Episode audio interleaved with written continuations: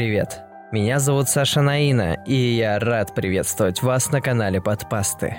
В этом подкасте я стану вашим проводником в удивительный мир интернет-фольклора. Каждый понедельник я буду озвучивать для вас одну историю, рожденную в сети. Иными словами, копипасту. Большая часть этих рассказов была написана малоизвестными авторами, а некоторые пасты и вовсе потеряли всякую связь со своим первоисточником – но все эти истории объединяет одно – они точно достойны быть услышанными.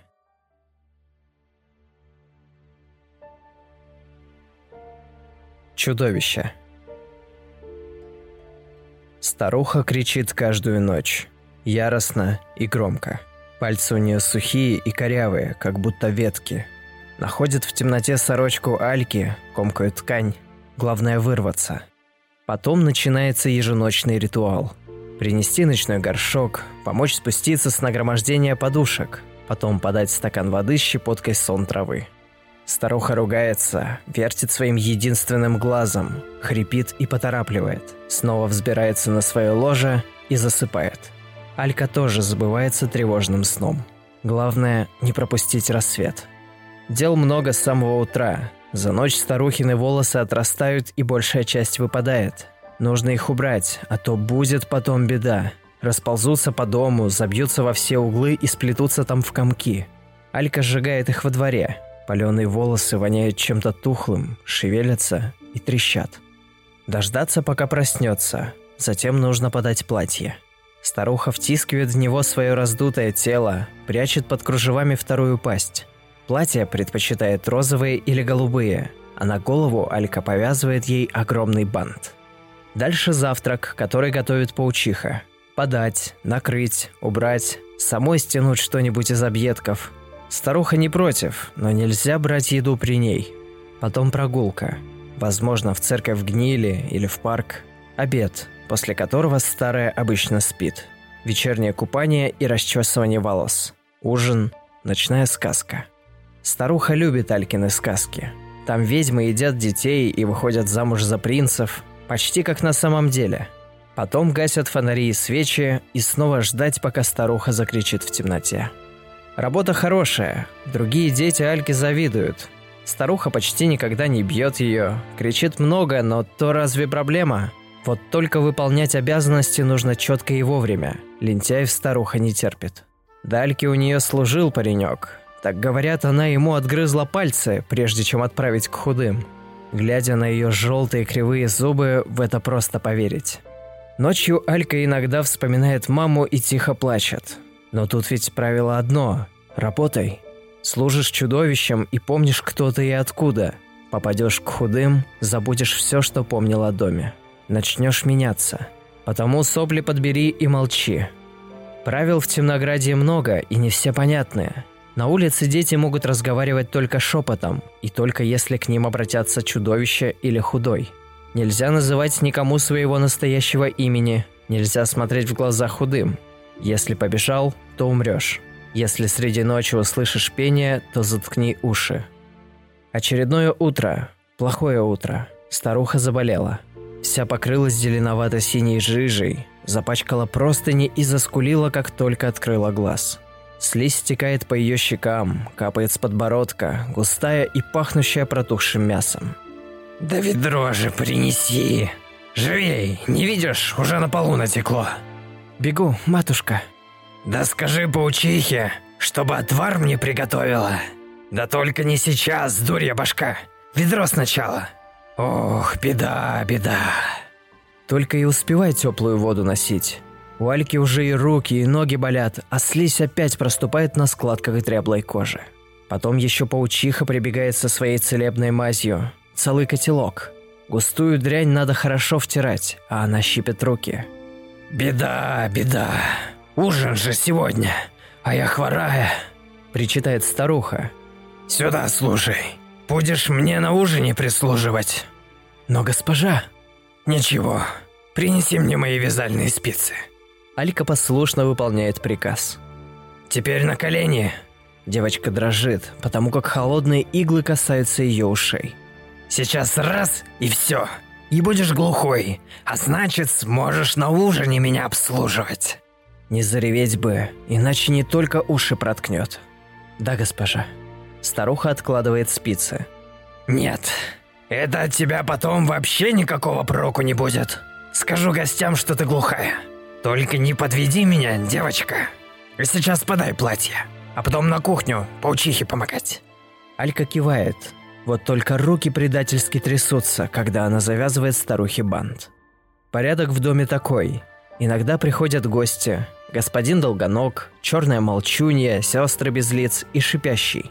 Слуг оставляют в особой комнате, а сами ужинают пару часов. Тогда-то Алька и встречает тех, кого можно было назвать друзьями, и узнает последние новости. Господину Долгоногу прислуживает воробей, бойкий мальчишка со шрамом на щеке. Черной молчунье – тетеха, полная девочка, которой хозяйка отрезала язык. Сестрам без лиц – близнецы – а шипящему – рыже. Никогда дети не присутствуют на ужине, но это возможность поговорить. Прошлый раз Воробей все уши прожужжал про грачей. Вроде бы есть дети, которые не служат чудовищам, но и от худых умудряются прятаться. Близнецы кивали головами, говорили, что чуть ли не за руку с грачами здороваются. Алька только недоверчиво дула губы. Где это видано, чтобы дети по темноградью без присмотра бегали? А если, как воробей говорит, они в гнилом лесу обитают, то их, если не худые, то мокрицы, либо прозрачные сожрут. Да мало ли погони в чащобе живет. Говорят, там даже чеморов-двоедушников можно встретить. Настает время ужина. Гости съезжаются с дальних концов, по обыкновению отправляют детей в комнату, а сами поднимаются наверх. Вот только Алька помогает паучихе и ее детям накрывать на стол. Вареные крысы, вороны, целиком запеченные и обмазанные кошачьим жиром. Даже паучий сироп. Паучиха расстаралась на славу. То-то довольная, потирает мохнатые лапки и почесывает брюшко. «Что-то ты, матушка, свою служанку не оставила?» Хором поют сестры без лиц. «Захворала я, помощь нужна. Ну так, глухая она». Долгоног щелкает своими длинными пальцами прямо у уха Альки и качает головой. Девочка чудом не вздрагивает. Паучихины дети, белесые и влажные, подают подносы и разливают подогретый трупный ром по чашкам. Алька стирает слизь с лица старухи, ее рук и ног и полощет тряпку в мутной воде. «Со слугами нынче аккуратнее надо быть». Долгоног снова смотрит на девочку, а потом стучит длинным пальцем по своей чашке.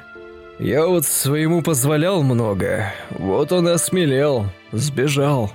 Все, кроме Молчуньи, сочувственно кудахтают, а та складывает пальцы в знак скорби. Молчунья для Альки, пожалуй, самое страшное. Как смолистая капля, из которой высовываются руки и лица. «Опять эти грачи?» Спрашивает шипящий, макая кончик языка в тарелку и выискивая там что-то повкуснее. Больше всего он напоминает ящерицу. Долгоног кривится. Он у них негласный лидер, похожий на пугало или причудливое насекомое. Никто их найти не может. Худые патрули усиливают. Поговаривают, что грачи напали на тифозную лакомку. Вот только я вам не говорил. Все опять бормочут, а черная молчунья отращивает себе второе лицо, искаженное печалью и страхом. Держать все в тайне надо. Грачи знают про маски. Если остальные дети узнают, то... Я даже боюсь представить. Долгоног хмурит брови. Маски? Рука Альки дрожит, а старуха косится желтым глазом. И сразу понятно, что жить Альке осталось до ухода гостей. И никакое старание не поможет. Старуха ее даже к худым отправлять не станет. Сожрет и все. И щемит так больно-больно. Кот на подоконнике, шум за окном и тихонье часов. Еще приходят воспоминания. Мама прячет лицо в ладонях, потом убирает руки. Куку. -ку. И Алька заливается счастливым смехом. Гости вываливают запеченных мышей из огромной тыквы, причмокивают, складывая на тарелке хвостики. Бежать? Но как? Куда? Алька смотрит на свои ладони, а потом закрывает ими лицо, немного раздвинув указательные пальцы, чтобы было удобнее смотреть. «А где твоя служанка?» Шипяще оглядывается. «Только же здесь была!» Старуха вскакивает на ноги, переворачивая ведро. Вторая пасть с ревом разрывает платье. «Не дайте ей уйти!» – кричит. Прижимая руки к лицу, Алька бежит к дверям. Чудовища смотрят куда угодно, но только не на нее. «Дверь перекройте! Скорей, скорей! Она не глухая вовсе!» К счастью, девочка успевает выскользнуть в коридор, прежде чем черная молчунья застывает в дверном проеме. Бежать, прижимая руки к лицу, очень неудобно, но убирать их Алька не хочет. Это ее маска. Вот о чем говорили монстры. Скорее, скорее. На миг она застывает в нерешительности, думая вернуться за остальными. Но в коридорах уже шум и толчее. Девочка бросается на улицу. Мокрая трава хлещет по ногам. Безликие каменные стражи поворачивают головы, когда Алька пробегает мимо. За воротами город чудовищ. Каменные мостовые, высокие дома, кое-где калитки с уродцами. Один из них тянет корявые пальцы сквозь прутья вслед Альке. Остальные уже не замечают ту, что закрылась за маской. Ноги сами несут по гнилому лесу. Пусть уж прозрачные или мокрицы сожрут, чем попасть к чудовищам. Туда, вниз, к озеру, через мост и по тропинке. Над холмом зависли две гигантские косматые головы. Вращают глазами, перекликиваются между собой на непонятном гортанном наречии. Наблюдающих принято побаиваться, хотя никто из них ни разу не вступил в контакт хоть с кем-нибудь, кроме своих. Зато Алька узнает, что маска от них не помогает. Оба наблюдающих провожают бегущую взглядами. Вот и гнилой лес. Кривые деревья, покрытые зеленым мхом, качают листьями. Ботинки тут же промокают, под ногами чавкает грязь. Лучше не приглядываться к ней, иначе увидишь тысячи мелких червячков и насекомых. Алька задыхается, находит холмик, вскарабкивается на него и только теперь дает волю чувствам, отнимая руки от лица. Слезы бегут по чумазым щекам. Ее трясет от пережитого. Через час она уже снова в пути, хлюпает по грязи, продвигаясь вперед, лишь бы подальше от темноградья. Но теперь на девочке маска, сделанная из кусков собственной юбки. Одни глаза поблескивают. А в руках кривая палка. Плохое оружие, но лучше, чем ничего. Девочка все чаще замечает птиц. То ворон усядется на сук и смотрит внимательно, то синичка-печушка вьется над головой.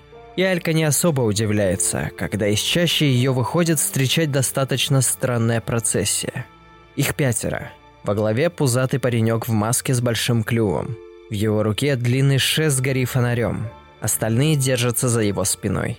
Все в масках из кожи, дерева и еще неизвестно чего. «Как тебя зовут, беглянка?» Главный старается говорить грозно. «Алька». Девочка озирается по сторонам. «Что ищешь тут?» Пристанища, ночлега. Она слегка дергает плечами. Сами не догадываетесь? Как про маску узнала? Случайно услышала разговор чудовищ. Повезло. Дети перешептываются. Сними ее, чтоб мы видели, что ты не чудовище и не уродец. Алька послушно разматывает тряпки. Пузатый снимает свою маску, показывая хмурое и конопатое лицо. «Добро пожаловать к грачам!» Говорит он торжественно, а потом напяливает маску, и в голосе его уже нет ничего необычного. «Ты принесла что-нибудь из темноградья?» Алька качает головой. «Только одежда, которая на мне. Я бежала в спешке, там остались друзья». «Жаль. Ладно, пошли. Это, похоже, про тебя Воробей говорил». «Воробей? А что говорил-то?» «Что ты упрямая, и тут его доставать будешь». Алька только сердито сопит, снова наматывая свои повязки. На смену лету приходит осень, но и она уже заканчивается. Мох на деревьях серый и свисает длинными космами. Все чаще дует холодный ветер. Грачи обосновались в пещере. Худые сюда не захаживают, но все равно надо быть аккуратнее. Потому у входа стоят клетки с ручными птицами. Пернатые хорошо врагов чувствуют. Зато возле темноградия худых теперь гораздо больше. Виной тому, конечно, стали сами грачи, совершившие несколько удачных вылазок. В одной Алька даже участвовала, несмотря на недовольный бубнёж воробья. И каково же было удивление девочки, когда в жалкой лачуге жила старуха, та самая, которая когда-то держала у себя Альку. Теперь ей прислуживал уродец. Какой позор. Наказали ее, видимо, за обман с глухотой. Грачи загнали старуху в подпол и там закололи пиками – Алька лично воткнула острие в желтый глаз. Уродца повесили прямо во дворе. Запасы у ведьмы оказались скудными, но нашлось несколько выдолбленных шкур мокриц. Пригодится зимой. Даже те чудовища, которые любят уединение, теперь перебрались за городские стены. Каждая вылазка в Темнограде становилась еще опаснее. Углый не вернулся. Топотун говорит, что голову Углова над северными воротами повесили, перед этим вынув мозг и посадив внутрь светляка.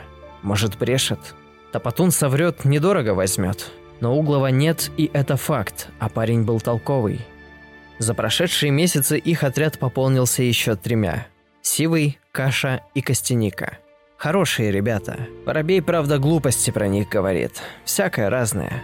Но даже если так, Альке особо дела нет. Воробей вообще много чего говорит, но Альке нравится. Особенно, когда лежишь, уткнувшись носом в его плечо. Он что-то рассказывает и рассказывает. Что прозрачное – это не духи, как многие думают, а чудовища, которые неправильно вылупились из уродцев. А наблюдающие живут в большом летучем городе. И что за широким морем есть туманный город, жители которого не похожи ни на кого, и передвигаются в повозках, запряженных прямоходящими птицами. Как это, Алька не знает. Да и ко всем историям относится скорее как к сказкам. А вот Воробей, кажется, в них верит. Он иногда кричит во сне, Однажды ночью кричал. «Не надо! Мамочка, не надо!» Страшно так, с надрывом. Алька тогда его растолкала, а он ничего вспомнить не мог. Говорил только, что будто душа испачкалась. Выдумщик. Как душа испачкаться может, если она невесомая и прозрачная? По крайней мере, так Хумус говорит. Он у грачей вроде лидера. Через три дня после того сна состоялся у Альки с Воробеем странный разговор – Мох на деревьях тогда начал скукоживаться, а с неба сыпалась мелкая снежная крупа. Очаг греет плохо, поэтому Алька плотнее прижимается к пареньку, пряча холодный нос у него на груди. «А что ты помнишь про маму?» – вдруг спрашивает Воробей. Надо сказать, что даже у самых близких это не принято. Мама – это неприкосновенное, сокровенное и только твое. Потому Алька даже замирает, но находит силы ответить. Она теплая, пахнет домом, когда улыбается. То у нее ямочки на щеках. Она умеет петь и звать хорошие сны. А еще она может быть похожа на худого или на чудовище. Алька даже голову поднимает. «Нет, что ты? Она же мама!» «Да, ты права», – почти шепотом отвечает воробей. «Ладно, пора спать. Завтра идти за ягодами с утра». Он замолкает, Никаких историй и сказок. Просто лежит и смотрит в потолок. Зима вступает в свои права окончательно и бесповоротно. Замела гнилой лес, укрыла холмы белым. На снегу особенно хорошо заметна кровь. Шесть дней назад основной костяк грачей ушел к Темнограде добывать еду. Собирались напасть на сторожевой домик, застать худых врасплох и прикончить, но так и не вернулись. Каша вызвался пойти на поиски, Алька увязалась с ним. И знала ведь, чувствовала, что больше не вернется, и все равно пошла. Хумус еще жив, хотя и насажен животом на длинные костяные пики, зазубренные и кривые. Они застряли в его внутренностях, как крючки. Худые это умеют, привязать жизнь. Если не прекратить страдания, то хумус еще много часов будет умирать. Мучительно и страшно. Каша держит в руках нож. Тусклое лезвие дрожит. «Где остальные?» – спрашивает Алька, боясь услышать ответ. «Забрали их. А, и воробья твоего, и костянику, и топтуна. Увели к мрачному дому. Давай, Каша, не могу уже». Тот хмурится, но твердой рукой режет горло. На снегу теперь еще больше крови. Хумус затихает. «Вернуться нужно», Голос Каши дрожит. «А я не вернусь». Алька смотрит в сторону. «Все равно никого нет больше». «И... и куда ты?» «К худым. Или умру, или забуду все. Всяко легче. Ты со мной?» Каша молчит, смотрит на кровавый снег. Алька кутается в свой полушубок, крепче сжимает в руках длинный нож. Тишина. Слышно только, как вдалеке подвывают вызерги. Девушка отворачивается. Первый шаг самый трудный. Похрустывает наст под ногами. Она выдыхает, когда слышит сзади кашу. Странное чувство, когда одновременно рада, что ни одной на смерть идти, а с другой стороны кашу за собой тянет.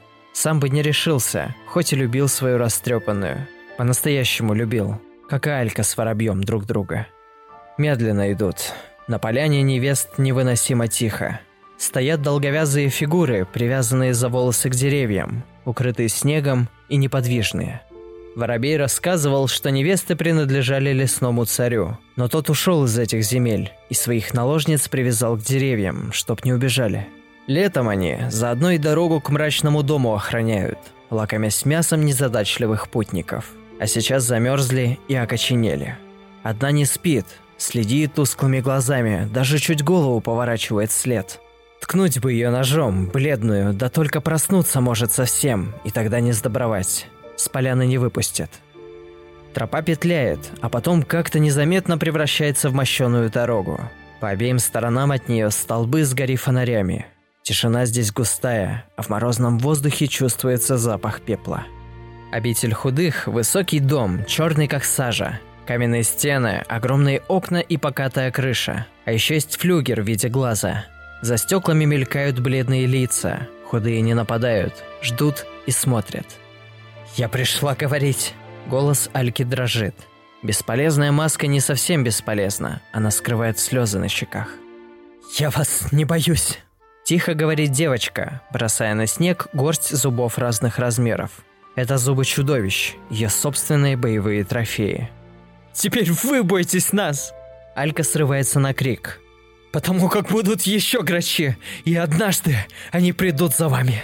Каша не выдерживает, бросается прочь. Алька не поворачивается, но слышит его крики и звуки разрываемой плоти. Зря побежал, нельзя ведь. Ее худые не трогают, только смотрят. Двери мрачного дома открываются. На пороге худой в старом цилиндре и поношенном пальто. Лицо искажено широкой улыбкой. Густая черная борода топорщится в разные стороны. А еще глаза. Их Алька замечает только мельком, но даже беглого взгляда хватает. Выпученные, с огромными зрачками. Такие глаза могут быть только у того, кто заходится безумным смехом или кричит от ужаса. Худой манит Альку рукой. Темный коридор, а за ним широкая комната. У стен друг на друге стоят клетки с уродцами. Алька сразу видит воробья. Раздутая голова, рот сполз на подбородок, а редкие волосы облепляют влажный лоб. Левая рука длинная и больше напоминает птичью лапку. Но это точно он. Смотрит жалобно и пытается что-то сказать. Худой надолго не задерживается в комнате с уродцами и проходит дальше – в следующем зале высокий стеллаж, на котором стоят бутылочки разных форм и размеров. «Что это?» – спрашивает Алька. «Воспоминания!» Худой улыбается еще шире. Голос у него скрипучий, как будто царапает голову изнутри куском битого стекла. «Те, что вы забираете у детей?» «Те, что мы возвращаем! А вот и твои!» Хочешь? Выпьешь, вспомнишь маму. Настоящую. Куку, моя милая. Я ее и так помню. Тогда верни воспоминания мне, и можешь идти своей дорогой. Она крепче сжимает бутылочку. Верит ли? Конечно, верит. Всем известно, что худые не умеют лгать. Дрожащими пальцами откупоривают бутылочку и пьет. Горькая и соленая жидкость обжигает горло. Алька вспоминает все. Ободранные обои и цветок на ковре, похожий на осьминога. Синее пятно на столе от того, что кто-то когда-то опрокинул банку чернил. И маму. Она совсем не такая. Нет, у нее есть ямочки на щеках, но она никогда их не показывает Альке. От нее пахнет молоком и домом, но Алька почти не знает этот запах. Мама часто кричит – за то, что Алька намочила пеленки, за то, что разбросала игрушки, за то, что испортила маме жизнь. Той ночью девочка успевает открыть глаза, прежде чем лицо закрывает подушка. Пыльная, старая. Когда-то Альку вырвало на нее, и сейчас этот запах тоже тут. Детские ручки колотят по кровати, цепляются в простынь все слабее. Теперь все становится на свои места.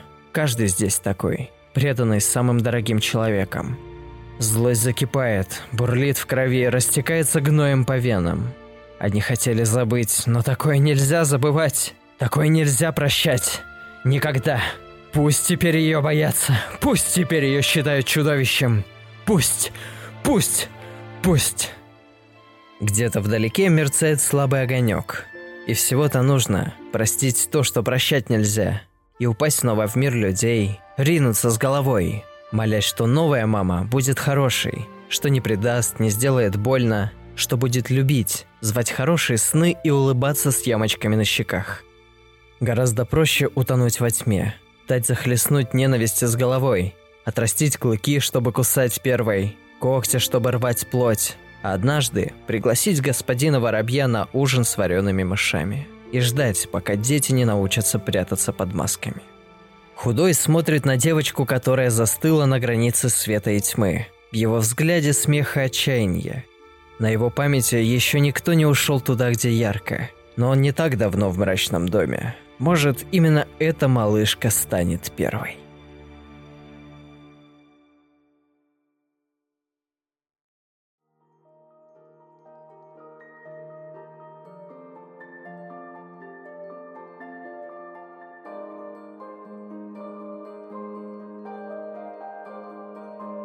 Автор истории Green Duck. Друзья, если вы дослушали подкаст до этого момента, то он точно вызвал у вас какую-то эмоцию.